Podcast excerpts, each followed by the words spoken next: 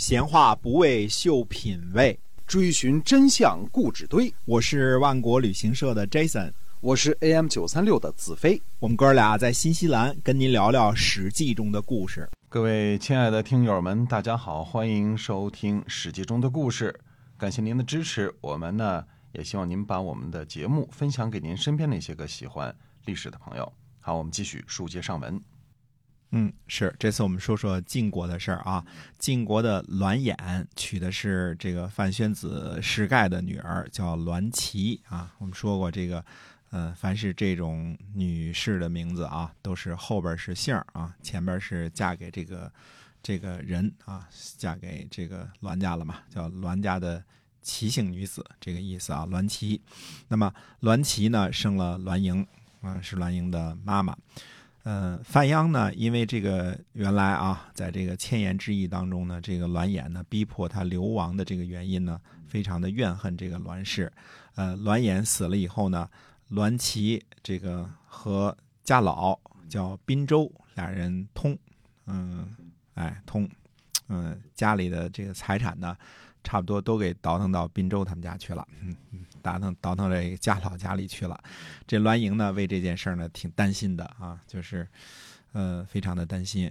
栾琪呢怕儿子呢追讨他的罪责，因为自个儿家东西送给别人家了嘛，对吧？因为他通嘛。然后呢，这个栾琪呢就去找老爸士盖那儿恶人先告状，他说呢栾盈即将作乱，他认为呢范氏。逼死了这个栾衍，而且专权啊，所以他要作乱。栾琪说呢，栾盈曾经说呀，他说这是引用所谓的这个栾盈的这个话啊，他说我父亲曾经驱逐了范鞅，没有怨恨他，反倒宠信他。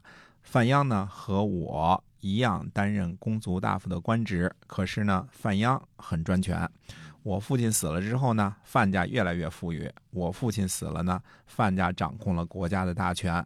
我呢，就是死了也不听范家的话啊。这是转述的这个栾盈的话啊。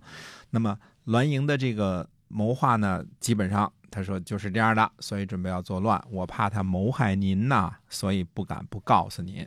嗯，这事儿呢。这个告状完了之后呢，这个范鞅也从旁作证。范鞅恨这个栾家嘛，对吧？嗯，哎，说这这是真的，这这事儿没错。嗯嗯，这个做个证证词。呃，栾盈这个人呢，呃，怎么说呢？散财好施，所以呢，很多事都投奔他，也就是他手下呢，这个人很多啊，都都写了拜帖了。嗯嗯，投靠他的人很多。范宣子士盖呢？他本心呢惧怕这个栾盈啊，因为他跟随的人太多了嘛，势力太大了嘛，然后呢就选择性的相信了这个栾齐和范鞅的话。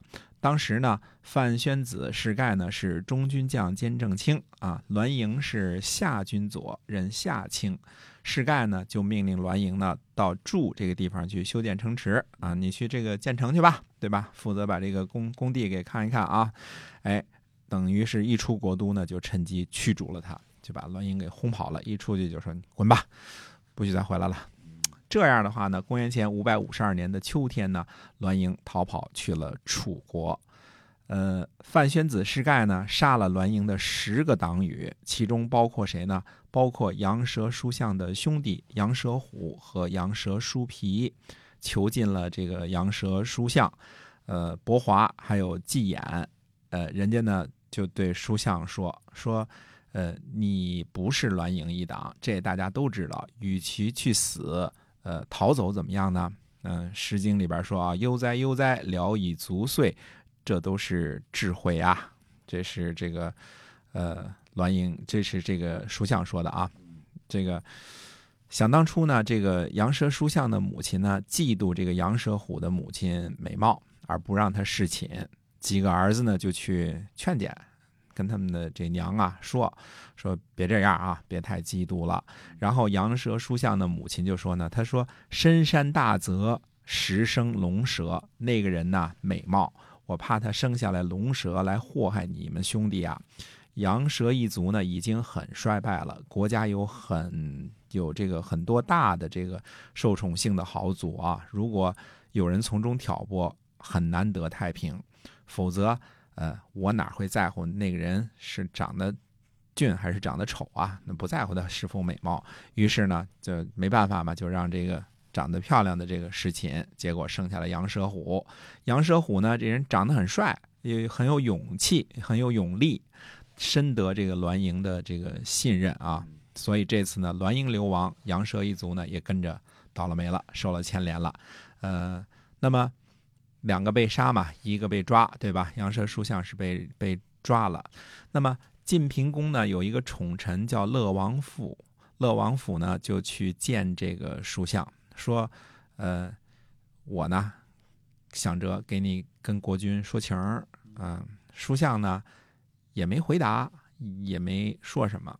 嗯，乐王府走的时候呢，他也不行礼，家里人呢就埋怨他说：“你书相，你这人怎么这样啊？是吧？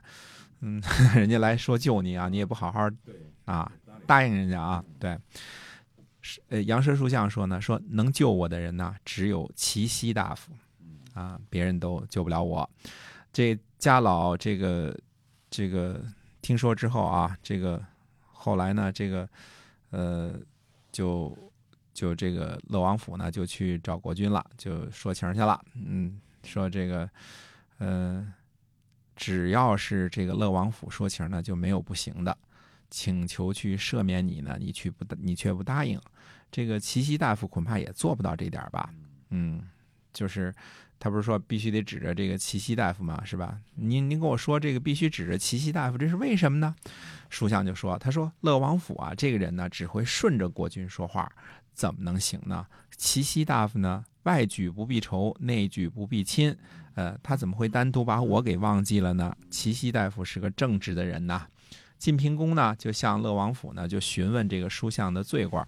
乐王府就回答说呢，听着啊，这个乐王府回答特有意思，他说他不会抛弃自己的亲人，也许有罪吧。嗯，所以你看，这证明了这个书相的这个说法啊，他只会顺着国君的这个茬儿说，他也不特别肯定，但是他也没说情啊，他只是说呢，呃，他应该照顾自己的亲人，些也许有罪吧，或许有罪啊，不知道。嗯，这时候呢，齐奚已经退休在家养老了，听说这事儿之后呢，就乘坐驿站的马车呀，去见了范宣子士盖。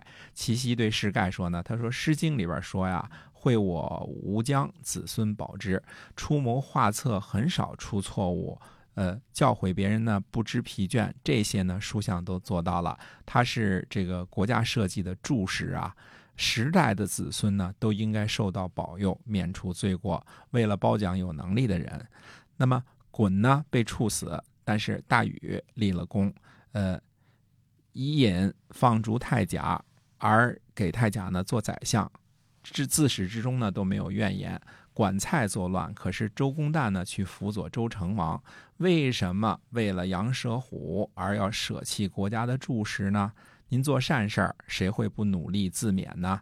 不要再多有所杀戮了。